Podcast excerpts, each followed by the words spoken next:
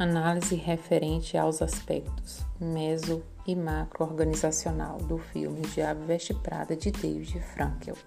Em consonância com a psicologia organizacional, é possível observar que os valores instrumentais de Miranda estão ligados à conservação e autopromoção. Por isso, cria-se um ambiente autocrático, onde a autoridade absoluta pertence ao chefe, não admite pessoas questionadoras e tem total controle. No ambiente de trabalho, há ausência de fatores higiênicos e motivadores, segundo a teoria de Esberg. Quando os fatores higiênicos são ótimos, eles apenas evitam a insatisfação e não a elevam, ou se a elevam, não a mantêm continuamente. Por outro lado, quando são péssimos, provocam a insatisfação.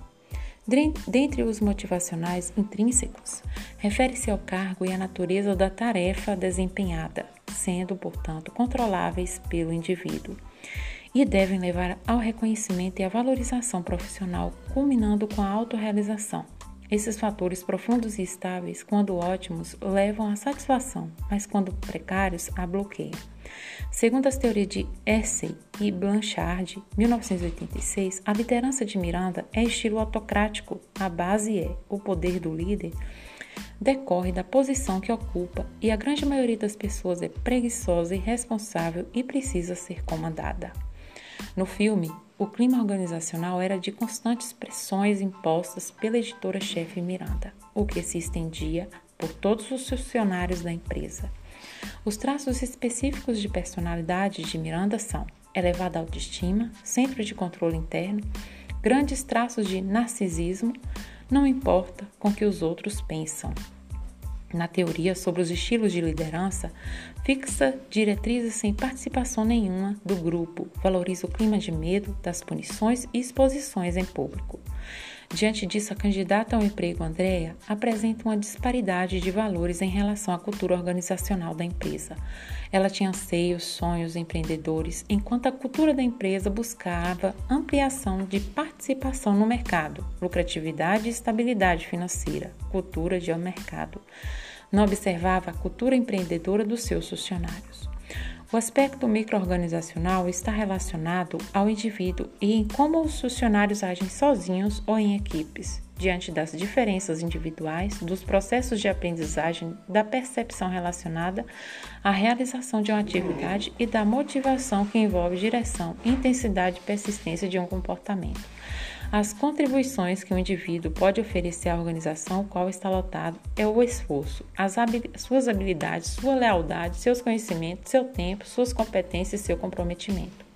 O comportamento microorganizacional está preocupado com o comportamento do indivíduo ao trabalhar sozinho. Já o aspecto mesorganizacional estuda as pessoas que compõem os grupos e as equipes dentro das organizações. Neste caso, a visão macroorganizacional tem por objetivo a verificação dos aspectos comportamentais relacionados à organização como um todo.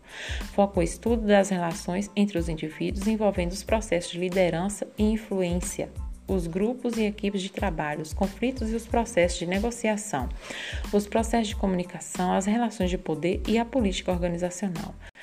O ideal é que a rotina da empresa esteja bem estruturada e organizada, de modo que o acesso seja fácil e a compreensão das rotinas diárias seja simples para qualquer pessoa. Além disso, é importante que a empresa tenha um banco de informações básicas sobre o seu negócio para que os colaboradores não trabalhem sem conhecimento de mercado. Outra coisa importante seria o compartilhamento de conhecimento. A empresa promover a capacitação dos seus colaboradores a respeito do que é importante para manter a qualidade e a produtividade da empresa. No filme, Miranda corre o risco de ser demitida do cargo. É alegado que ela é antiquada e tem um custo alto para que a empresa e ao ser alertada pela assistente, ela diz que ninguém sabe fazer o que ela faz, que sua saída seria o fim da revista. Ela se considerava uma pessoa indispensável. Em uma empresa é preciso compreender que ninguém é indispensável. Isto mostra a importância da aprendizagem coletiva, a gestão do conhecimento. A empresa não pode pagar mais caro só porque um determinado colaborador é o único que sabe fazer tal tarefa. Em uma empresa deve ser le sempre levado em conta o custo. Se tiver como reduzir os custos, a empresa vai contratar outro profissional com um custo menor.